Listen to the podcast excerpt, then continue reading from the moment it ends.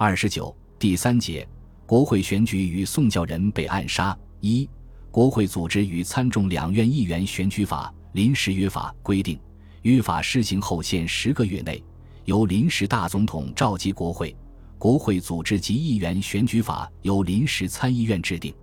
因此，一九一二年五月六日，北京临时参议院第二次常会。即把南京临时参议院提出的国会组织及选举法大纲列为第一议案，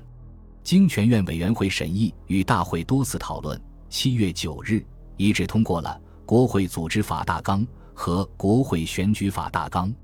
接着以此为基础，起草了《中华民国国会组织法》与《参议院议员选举法》《众议院议员选举法》，经八月二日、三日三读会多数议决通过。十日由袁世凯正式颁布，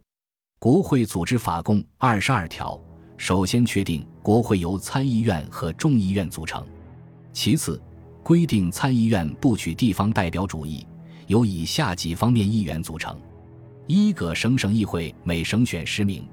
二蒙古选举会选二十七名；三西藏选举会选十名；四青海选举会选三名；五中央学会选八名。六华侨选举会选六名，总计议员二百七十四名。众议院以各地方人民选举议员组成，其名额各省取人口比例主义，每八十万人选议员一名，人口不满八百万的得选议员十名。蒙古、西藏、青海同参议员额数，但由于全国人口尚未普查，普查也非一时所能办到。所以，各省名额实际分配采取前清资议居额数三分之一为标准，总计议员五百九十六名。第三，规定宪法制定以前，两院同时行使临时参议院职权，并特别规定宪法由两院合议，非两院各有总议员三分二以上之出席不得开会，非出席议员四分三以上之同意不得议决。因此，参。众两院虽与一般立宪国家的上下两院相当，却没有贵族平民之分，也无职权轻重之别。关于国会议员的产生，选举法规定实行限制选举制。讨论中有议员极力主张普通选举，认为临时约法明文规定人民有选举权及被选举权，万不能因选举法之限制，致人民不能行使其选举权。如果于民权有所剥夺，甚非立法慎重之道。还有的提出，民国成立之时，又系初次举办国会选举，以年龄满二十岁以上及在选举区住居两年以上者即可，不必过于限制。但这些主张均遭到否决。有的甚至说，现实中国人民程度根本不能实行普通选举，明知其不可而勉强行之，将必选出一般无志识之议员。不使国家陷于极危险之地不止。所谓限制选举，除年龄、住居期限有所限制外，最主要的是财产限制和教育限制。众议院议员选举法和省议会议员选举法规定，凡有中华民国国籍的男子，年满二十一岁以上，于编制选举人名册以前，在选举区内居满二年以上，具有下列资格之一者。有选举众议员、省议员权，一年纳直接税二元以上；二有价值五百元以上不动产，蒙、藏、青海得以动产计算；三小学以上毕业；四有与小学以上毕业的相当资格。其中一、二两项为财产资格限制，三、四两项为教育资格限制。直接税是采用日本选举法的说法，包括田赋、所得税和营业税。但中国当时根本不存在所得税和营业税，因此所谓年纳直接税二元以上，实际仅限于地丁、漕粮。不动产规定为补充直接税限制之不足，以为纳间接税者提供选举权，但限于土地、房屋、船舶，包括所有权及抵当权。相比之下，教育资格较财产限制稍宽。据临时参议院解释。凡前轻生员以上和毕业于六个月以上之各种传习、讲习、研究等所、简易、速成、预备等科，并曾在小学以上学校充当教员一年以上者，体育教习除外，均当视为与小学校以上毕业相当之资格，可获得选举权。但在当时中国教育很不发达的情况下，具有这种资格的也为数甚少。议员选举，众议员为复选制，初选以县为选举区，复选和若干出选区组成，每省不超过八区。初选、复选设选举监督，全省设选举总监督。均由各该地方长官充任，其具体步骤是：先于初选阶段选出五十倍于本省名额的初选当选人，再由初选当选人与复选阶段互选产生。蒙古、西藏和青海众议员选举与各省相同，各省参议员选举则先选举省议员，组织正式省议会，然后以省议员为选举人进行选举。省议员也需经初选、复选两阶段产生，参议员备选资格与众议员同，但年龄需满三十岁以上，较众议员年满二十五岁为长。参议员选举其他部分，由于情况各殊，选举法分别做了专门规定：一、蒙古和青海由各选举区划王公示爵，世职为选举人，组织选举会，依锁定名额选举。或联合两区以上举行选举监督，以选举会所在地方行政长官得委托相当官吏充任。二、西藏分前藏、后藏两个选举区划，分别由该区达赖喇嘛、班禅喇嘛会同驻藏办事长官遴选五倍议员名额的人员，于拉萨和扎什伦布组织选举会，各选举五名。三、中央学会由该会会员为选举人选举。但被选举人不以会员为限。中央学会属全国性高级学术团体，依临时参议院所定办法组成。会员无定额，由具备在国内外大学、高等专门学校三年以上毕业，或有专门著述经中央学会评定等资格者互选，满五十票以上为当选。设立并规定中央学会为选举参议员机关之一。目的是为了选出学问优上之人为议员，其选举在北京举行，以教育总长充选举监督。四华侨初定由华侨居住地商会，后增加中华会馆、中华公所、书报社各选出选举人一名，到京组织选举会进行选举。选举监督以工商总长充任，选举会会员因事不能到会。可委托相当代理人行使其选举权。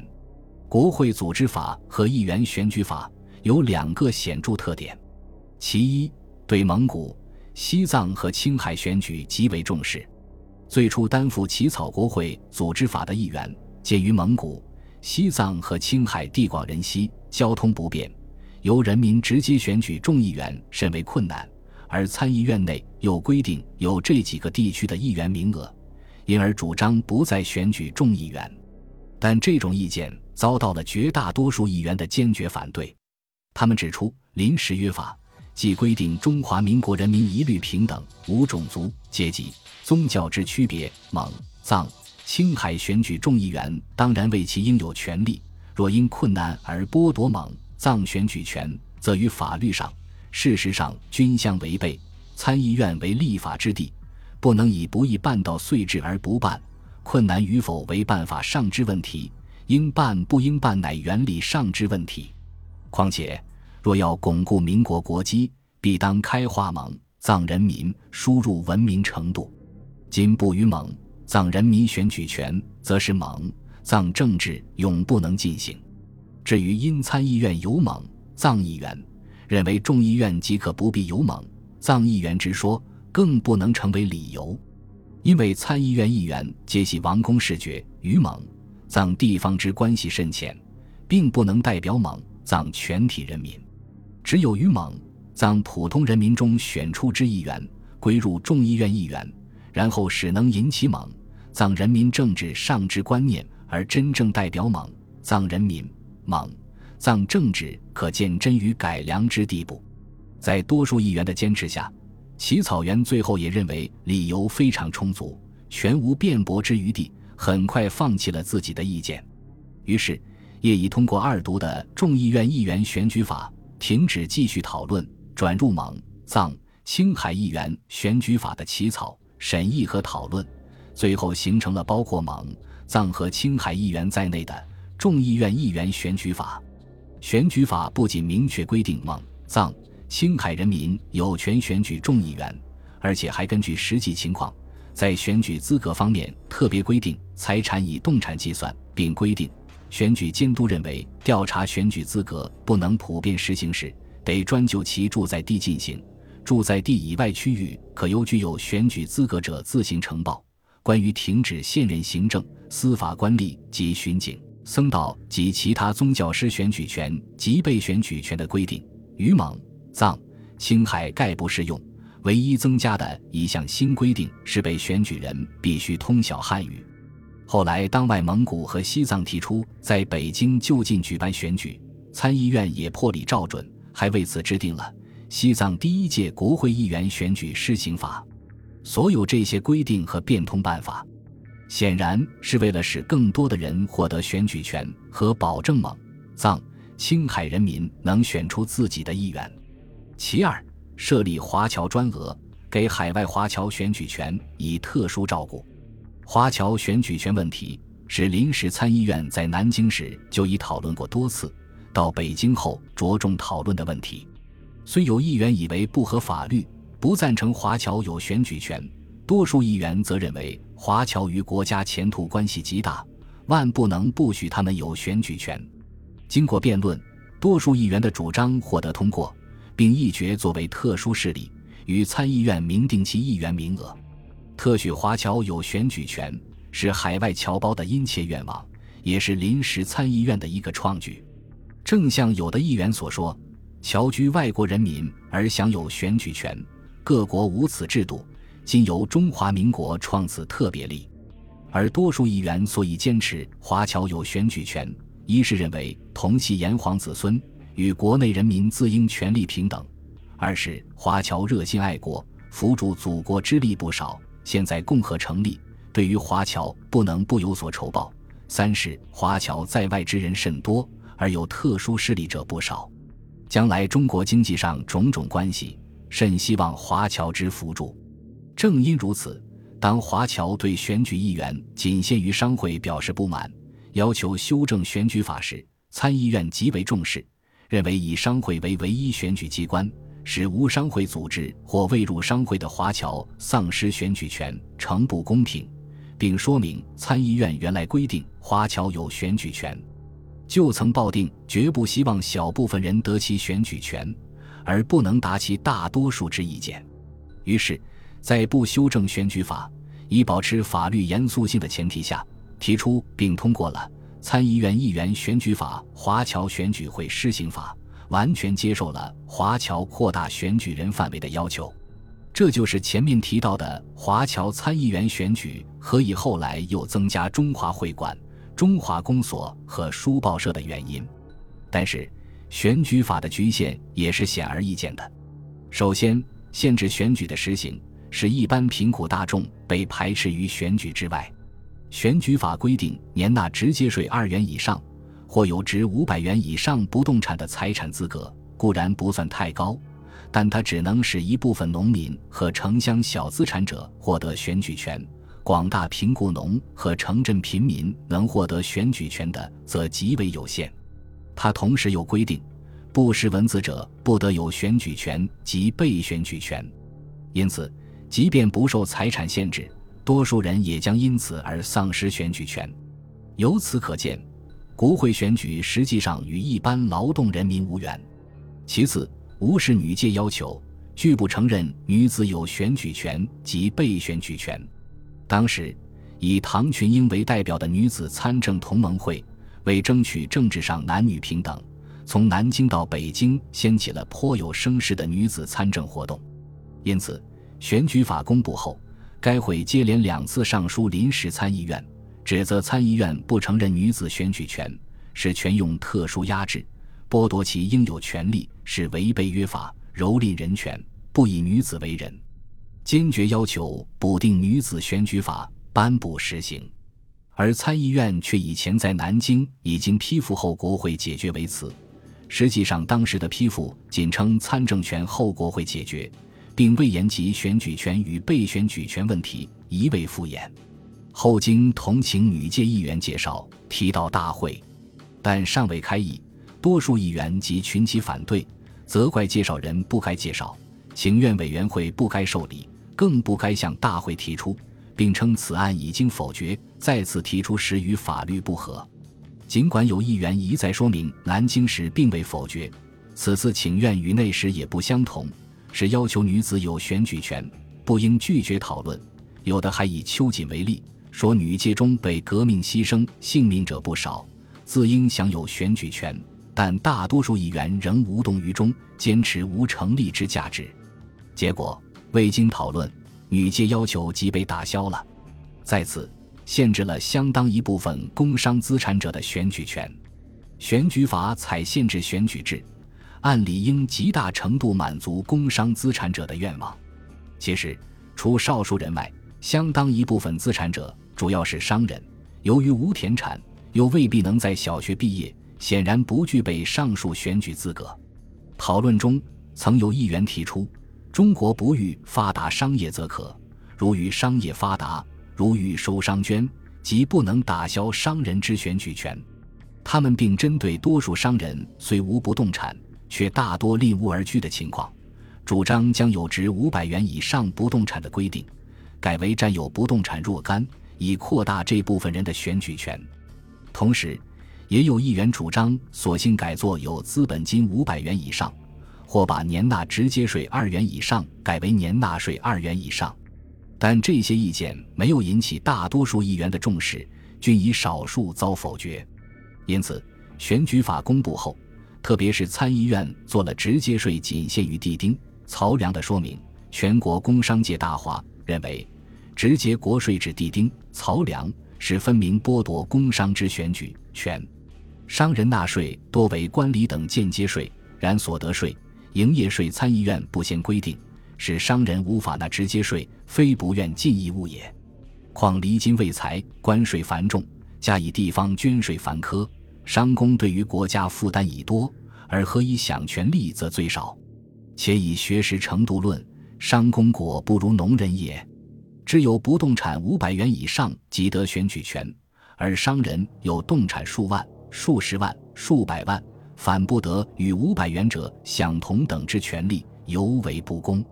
财产所得税不行，参议院不得借口无法调查也。以彼锁定五百元而论，略有田宅者合计即可取得选举人之资格，然多半乡僻居民知识不开，是久居都市之工商。程度果孰为高下？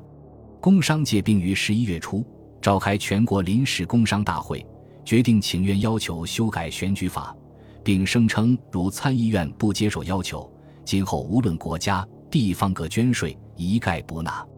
袁世凯见工商界群情激愤，于是改变态度，动用复议权，要参议院接受工商界要求，变通财产限制条款。但多数议员依然不同意修改，同时对袁世凯的做法大为不满，指出在营业税、所得税根本无从划分，而召集国会又刻不容缓的情况下，袁明之事实上做不到，而一再提出修正案，并非真心维护工商界权利，不过是故意用此有名无实之选举权，以欺骗国民而自告无罪，并且欲借此诿过于本院，本院万不能通过。就这样，在多数议员坚持下，临时参议院否决了工商界修改选举法的要求。后来，各省商会又联电请求原照中央学会和华侨选举会办法，为各省商会设立议员专额，也遭到了临时参议院的拒绝。如果说排斥一般劳动人民，拒不承认女子有选举权，表现了参议院议员的阶级偏见和成见，那么。漠视工商界要求，则主要与他们大多数为资产阶级、小资产阶级知识分子有关。他们一般在政治上、经济上同资产者较少联系，或没有什么联系，既无兴趣，也不曾感到为这个社会力量争取政治权利的重要。因此，他们宁肯放宽教育资格的限制，保证那些财产有限、既不纳直接税又无不动产的寒士获得选举权。也不愿对财产资格条款稍作变动，以满足工商界的愿望。当然，资产者自身力量微弱，对政治又大多不甚热心，不足以引起参议院议员的重视，也是一个原因。选举法虽然对选举资格做了种种限制，但从各省登记的选民共有四千万以上，占总人口四万万的百分之九点九八，约每十人中便有一名选民来看，较清末资议局选举则增加了二十四倍以上。当然。选民由各省自报，不无福报和烂报。但随着辛亥革命后民主空气的高涨，选举法放宽选举资格，使更多的人获得选举权，毕竟是一个事实。因此，从这个意义上说，选举法还是多少体现了民主共和精神，反映了人们要求民主权利的愿望，因而具有一定的广泛性和吸引力。本集播放完毕。感谢您的收听，喜欢请订阅加关注，主页有更多精彩内容。